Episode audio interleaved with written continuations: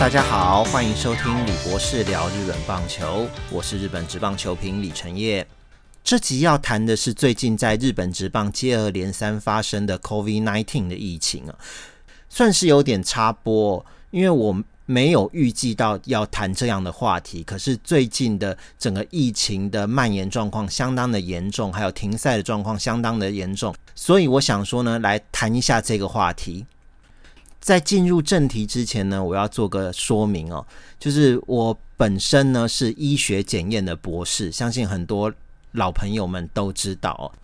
我的研究工作呢，则是在一个流行病学起家的团队哦，大概做了接近十年左右，而且我的老板算是台湾非常有名、非常大咖、无人不知、无人不晓的一个人物，包括现在政府的防疫政策也都有。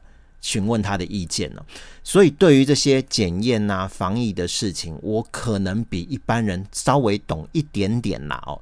但是呢，我们今天在讲的主要是棒球，而且我们专注在讲日本职棒，所以呢，以下谈到了所有防疫的内容，都是我个人的想法，请不要和我的研究背景随意的连在一起。同时呢。日本跟台湾的状况也非常的不同，所以请不要直接联想成台湾棒球应该要怎么做哦，我没有这样的意思，我们纯粹来讨论日本目前的状况。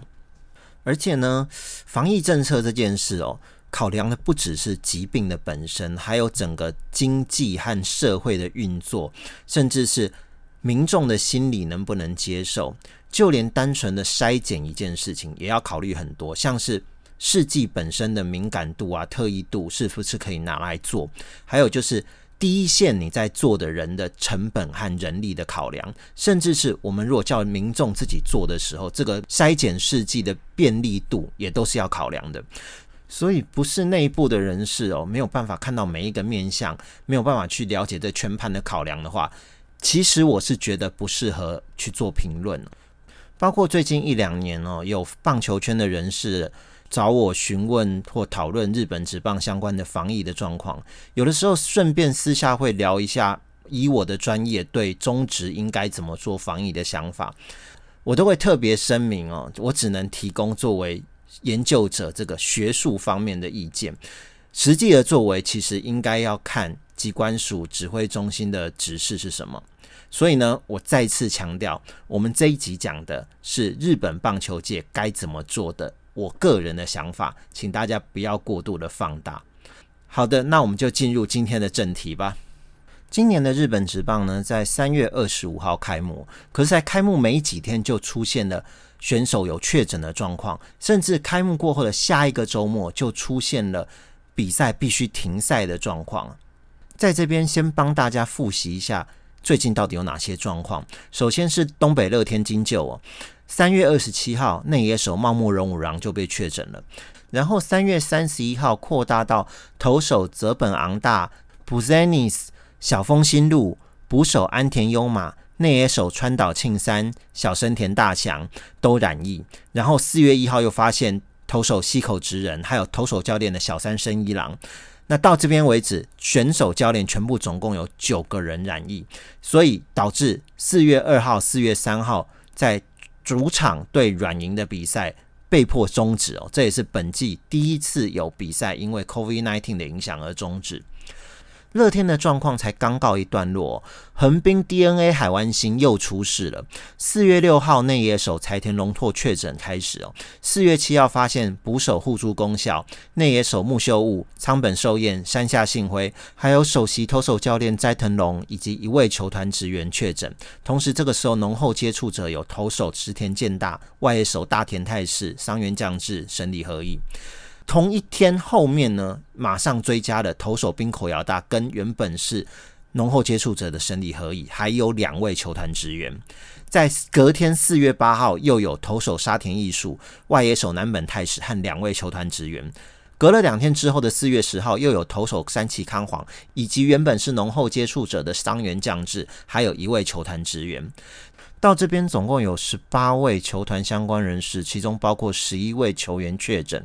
不过比较特别的是，十一位球员当中呢，只有柴田龙拓跟山下幸辉是有症状的，其他全部都是无症状感染者。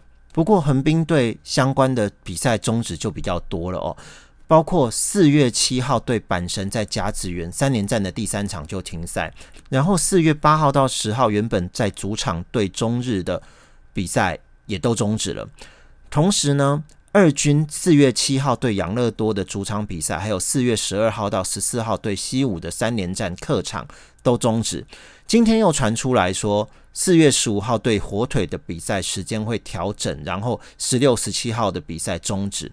这三场呢都是主场的比赛。那么二军比赛为什么会跟着终止呢？就是因为一军的战力已经太少人了，所以必须拉二军的人去打，变成二军没有人可以打比赛，只好把二军比赛终止掉。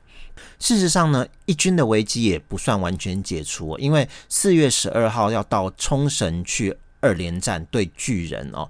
那冲绳的感染人数其实是正在增加的。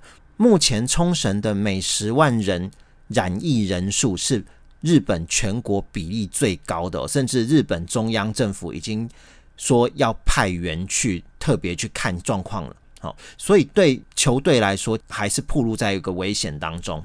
另一方面呢，在四月十号的比赛，被千叶罗德海洋队的佐佐木朗希投出完全比赛的欧力士水牛队，情况也非常不乐观哦。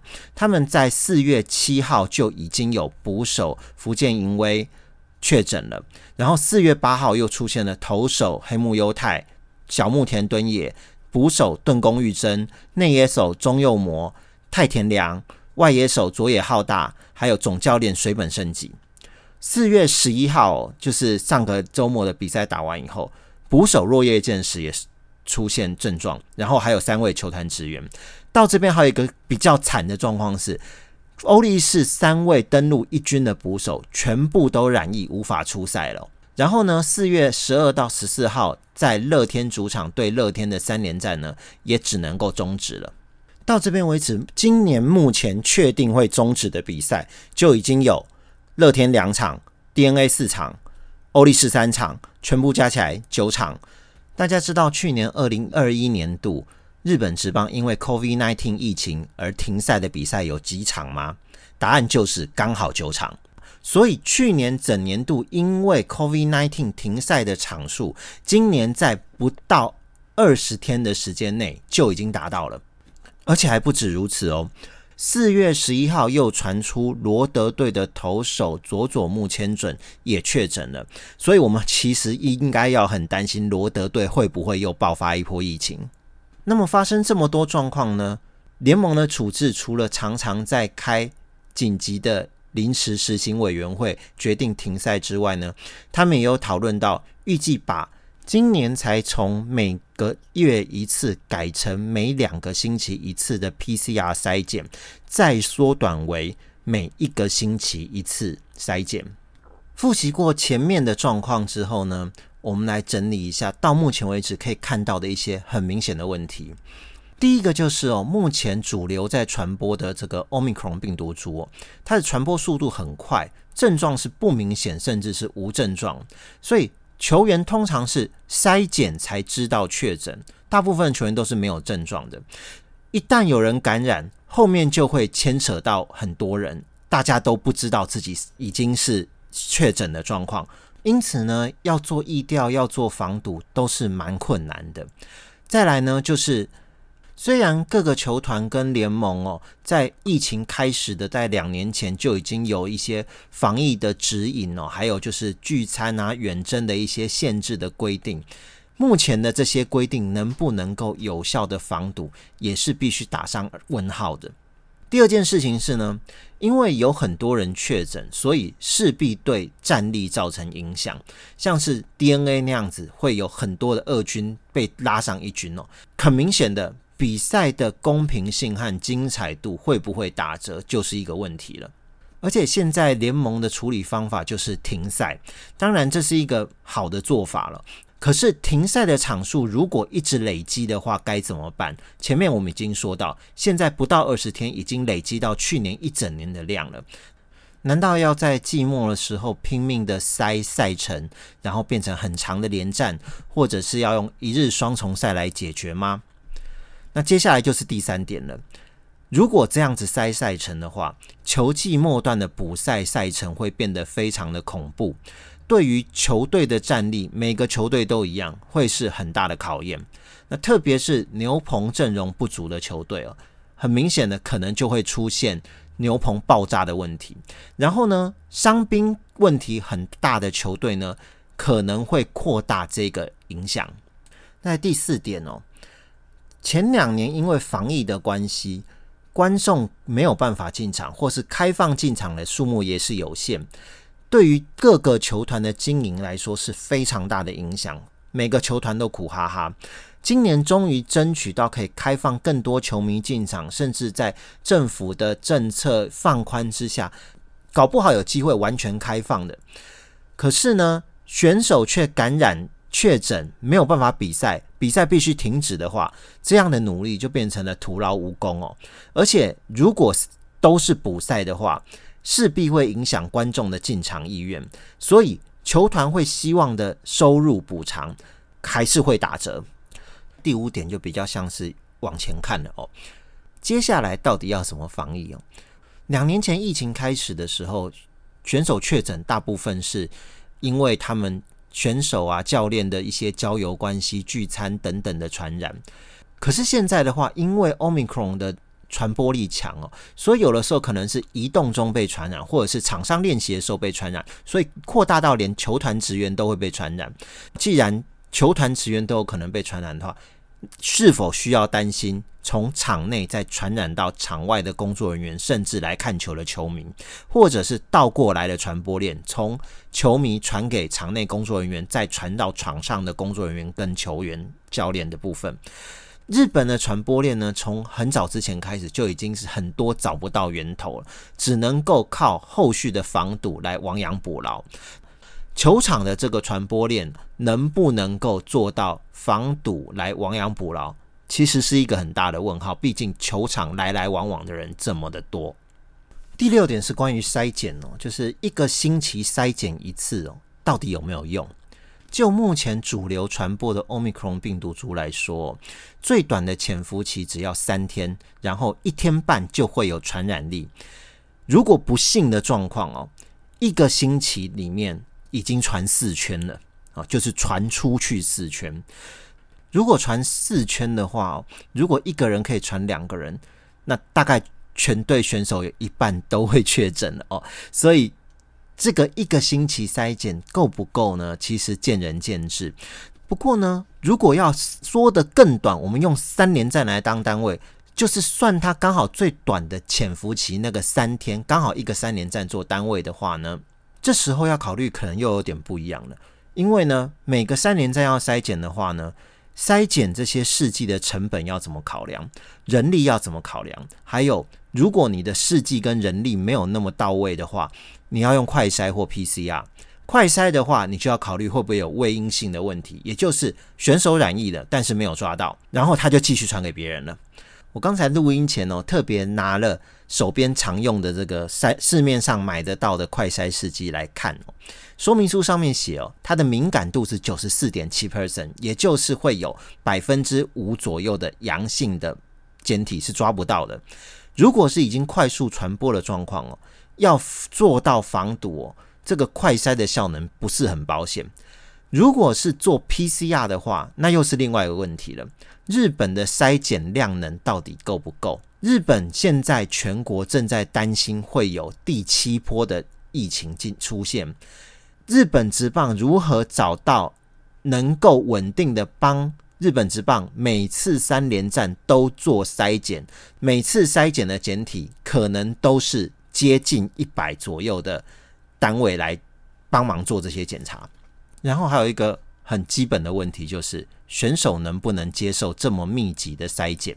大家的心理状况会不会受到影响？你试想，如果一个三连战就要筛检一次的话，一个礼拜要被戳两次的鼻子，搞不好一个月大家就开始反弹了哦。那么最后我们要来谈一个非常重要，而且将来终究得要面对和克服的问题哦，就是全世界现在正想要走入和病毒共存的状况。如果是共存的话，势必随时会有确诊球员和工作人员。当球员们染疫的时候，绝大多数又是无症状感染者，而且共存的时候，可能连筛检都不会密集的做，甚至就不做了。那么，日本职棒敢不敢让球员上场比赛，或是敢不敢规定说，打过三剂疫苗的球员才能够上场比赛？如果打过三剂疫苗仍然被突破性感染了，反正不容易出现重症，那就简单隔离一下，或者是干脆就无视，直接继续让球员上场比赛呢？如果都不敢的话，上面所有的问题就可能一直伴随着日本职棒。这样的话。怎么样算是共存呢？而且评估这些问题的同时，病毒也有可能出现新的变异株，而且传播力更强。当然，这些问题短期内很难有答案哦。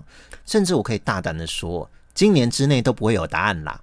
不过，我还是要强调一下，要做出这些决策，而且是要让十二个球团的资方和选手们都能够接受的决策，绝对不是一件容易的事哦。身为外人的我们呢，只能静观其变。希望日本职棒可以想好自己的方向，然后找出妥善的解决方法。以上就是这集紧急插播，对于日本职棒近来 COVID-19 疫情影响的一些想法。那么我们下次再见喽，拜拜。